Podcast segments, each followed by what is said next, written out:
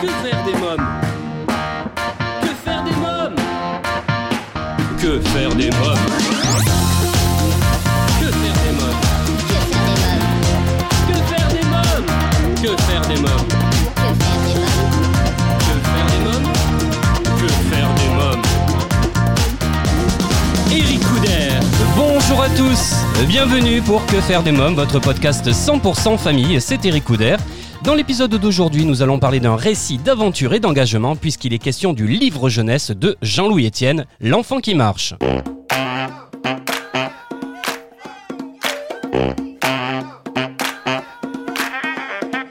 Bonjour Jean-Louis Etienne. Bonjour. Alors vous êtes médecin spécialiste de nutrition et de biologie du sport, vous avez participé à de nombreuses expéditions en Himalaya, au Groenland, en Pentagonie, et vous êtes le premier homme à avoir atteint le pôle Nord en solitaire, euh, tirant vous-même votre traîneau pendant 63 jours.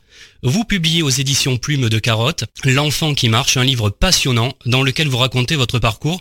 Jean-Louis Etienne, comment est né ce projet de livre? Euh, Ce projet de livre, en fait, il est né de, euh, de conférences que je fais assez souvent dans les établissements scolaires, un peu à tous les niveaux. Et j'aime bien m'adresser euh, aux jeunes pour leur, euh, leur donner envie, si vous voulez, leur donner envie. C'est ça qui est important. Et ils me demandent tout le temps comment est-ce qu'on devient explorateur. Oui, Et, et- et je leur dis, il faut un métier. Il faut un métier. À partir du moment où vous avez un métier, vous pouvez entrer dans des, par exemple, la France a une base française à l'Antarctique et ils embauchent tous des garçons et des filles qui sont menuisiers, charpentiers, soudeurs, scientifiques. Mais il faut un métier. Et moi, c'était la médecine qui m'a donné accès Oui. à toutes ces grandes expéditions. Alors ce livre est coécrit avec Florence Tinard et les illustrations sont de Marc Nguessan, il est vraiment très réussi. hein. Euh, Comment avez-vous travaillé ensemble? Moi, j'ai parlé de, de mon existence, si vous voulez. Euh, elle est venue à une conférence que j'ai faite pour voir la façon dont je, je m'adresse au public. C'était un public à la fois de, de, de- de parents et de- et d'enfants. Moi, ce qui m'intéresse, c'est de trouver les termes simples euh, qui permettent de comprendre des phénomènes complexes. J'ai parlé du climat, par exemple. J'ai parlé du changement climatique. Quand on fréquente les régions polaires, on voit que la Terre se réchauffe petit à petit. Leur expliquer simplement ces choses-là. Et moi, j'ai un parcours particulier, si vous voulez. J'ai commencé par tourneur-fraiseur Oui, au collège technique. Et donc après, j'ai fait le bac, puis médecine, etc. Et donc, ce qui m'intéresse, c'est de dire aux jeunes que leur capital, c'est eux, qu'ils ont, c'est eux la richesse, quoi. Et que on a des choses en soi que l'on ignore. Et ce qui m'intéresse, c'est de leur dire, voyez mon parcours, moi j'ai commencé comme ça par la formation professionnelle, et puis voyez, j'ai fait ça parce que j'avais envie. Mais je leur dis tout le temps, quand vous avez une idée, c'est précieux une idée, vous voyez. C'est quand vous avez un truc où tout d'un coup vous dites, ah, putain, mais c'est ça que je voudrais faire. Voilà, ça c'est précieux, mais commence alors trois choses. Il faut consacrer du temps, du travail et de la persévérance. C'est pas parce que ça vous passionne que ça vient tout seul, quoi. bien sûr. Alors le but de ce récit, c'est d'alerter également euh, sur les conséquences du changement climatique, on est bien d'accord hein Oui, tout à fait, oui. Oui. Euh, vous savez, le, le climat, le changement climatique est une réalité. Euh, on en a fait une valeur populaire, comme si c'était quelque chose qu'on devait ressentir. Euh, pas du tout.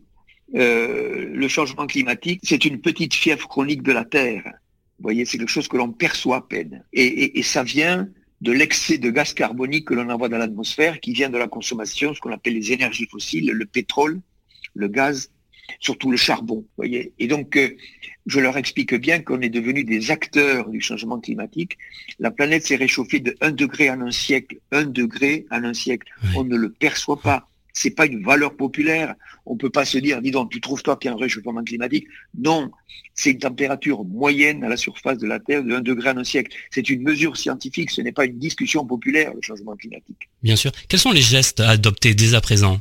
Ben, si vous voulez, ce qui crée petit à petit cette montée en fièvre, en température de la planète, c'est dans les émissions de gaz carbonique. Oui. Et les émissions de gaz carbonique viennent de la combustion, de l'usage donc du charbon, du pétrole et du gaz. Donc tout ça, c'est l'énergie. Donc soyez économe en énergie. L'énergie, c'est précieux. Comment est-ce qu'on peut faire dans une maison? Ben, Isoler le toit, éventuellement euh, mettre un double vitrage sur les... voyez, Ouais. limiter tous les gaspillages énergétiques.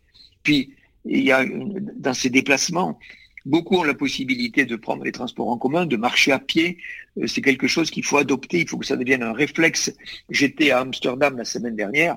C'est des foisons de vélos dans la ville, quoi. Mais tout a été fait pour que ça fonctionne, vous voyez. Oui. Et donc, ça veut dire qu'à un certain moment, il y a une décision politique de faire des rues qui sont réservées aux piétons. Euh, de manière à ce que les gens puissent se déplacer euh, sans consommer. Vous voyez, donc ce sont ces, ces gestes-là. Et puis ensuite, les, les industriels, bien sûr, et, et, et, les hommes politiques doivent développer ce qu'on appelle les énergies renouvelables, c'est-à-dire celles qui utilisent les ressources gratuites de la planète, le vent, le soleil, la géothermie, qui donnent effectivement de plus en plus des, moyens énergétiques et qui ne produisent pas de gaz carbonique. Alors Jean-Louis Etienne, vous avez parcouru les océans, les grands espaces sud-américains, affronté souvent en solitaire les terrains les plus hostiles de la planète à travers de nombreuses expéditions, je le disais au début, Antarctica, Erebus, Banquise, euh, Clipperton. Quel enseignement en avez-vous tiré? Ah, Écoutez, j'en ai tiré l'enseignement qu'il faut aller sur la voie de ses rêves, même si le chemin est difficile, vous voyez Parce que cette histoire de faire des expéditions, c'est quelque chose, je me rends compte, qui était inscrit en moi tout petit. Moi, je vivais à la campagne, j'aimais vivre dehors, je m'inventais des histoires d'expédition quand il y avait du vent, de la neige, des choses comme ça. Et ça m'est toujours resté. Vous voyez, j'avais fait une liste de matériel pour aller camper dans les Pyrénées en hiver, j'avais 14 ans. Et, et donc, j'aimais cette idée d'expédition. Donc, j'ai fait des études de médecine, puis j'étais médecin, j'étais interne en chirurgie. Et tout d'un coup, cette, envie de faire d'expédition était là. Je dis, mais c'est le moment de le faire. Et je suis rentré là-dedans et je me suis rendu compte que c'était quelque chose qui me, donnait euh, envie de poursuivre, qui me donnait de, de l'audace, qui me donnait de l'énergie. Et, et, donc, je me suis engagé là-dedans. Alors, quand je parle de mes expéditions, on a le sentiment que pour moi, c'est facile parce que je, vous avez la passion, on me dit donc c'est facile pour vous, mais pas du tout. Euh, chers auditeurs, si vous souhaitez en savoir davantage sur le livre jeunesse de Jean-Louis Etienne, L'enfant qui marche, je vous donne rendez-vous au prochain épisode. Merci pour votre fidélité, à bientôt.